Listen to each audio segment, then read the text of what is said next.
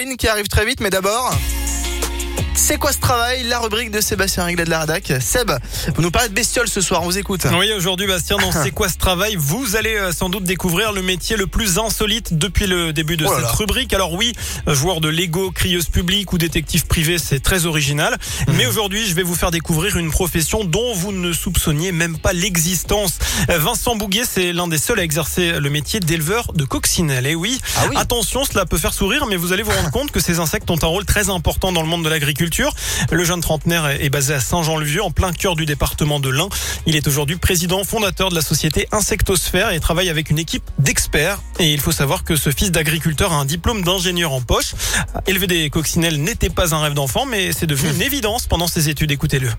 à l'école, notamment en en stage, euh, choisi de me spécialiser dans la protection des, des cultures euh, et notamment dans tout ce qui euh, tenait à la protection biologique des plantes pour limiter l'utilisation de pesticides chimiques. Et donc petit à petit, euh, je me suis spécialisé euh, vers euh, des lâchers d'acariens et d'insectes qu'on appelle auxiliaires, euh, donc comme les coccinelles, c'est-à-dire que ces insectes et ces acariens-là vont manger les ravageurs qu'on va trouver dans les cultures, comme les pucerons par exemple, euh, ce qui va nous permettre de limiter l'utilisation de, de pesticides. Et vous l'avez compris, certaines coccinelles ont donc un rôle de pesticide naturel. Ouais, et, bah oui. et je dis bien certaines, car il y a une centaine d'espèces de coccinelles en Nous, on élève quatre espèces de coccinelles. Si je devais en retenir que deux, je dirais la coccinelle à sept points, qui est l'espèce que tout le monde imagine, hein, la, fameuse bête à bon Dieu, euh, qui est une espèce qui est très difficile à élever, mais qui euh, mange énormément de pucerons.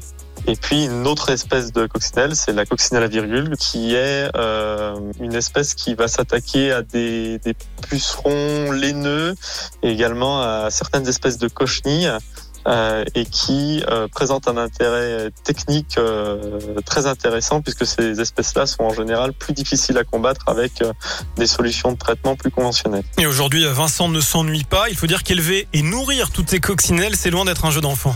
Pour élever des coccinelles, ça peut être assez difficile. Il faut d'abord euh, avoir une source de nourriture. Alors nous, on a fait le choix de les, nourrir sur ce qu'on appelle des proies naturels, donc sur sur des pucerons. Ce qui est paradoxalement le plus difficile n'est pas forcément d'élever les coccinelles, mais plus d'avoir de la nourriture en quantité pour elles et donc euh, bah, de produire en masse du puceron. C'est ce qu'il y a de pour moi de plus difficile, paradoxalement, puisqu'en général, quand on est au jardin, eh bien, on on n'a pas ce genre de soucis. Alors chaque année, la société de Vincent vend plusieurs centaines de milliers de coccinelles. De nombreux jardiniers amateurs font appel à Insectosphère.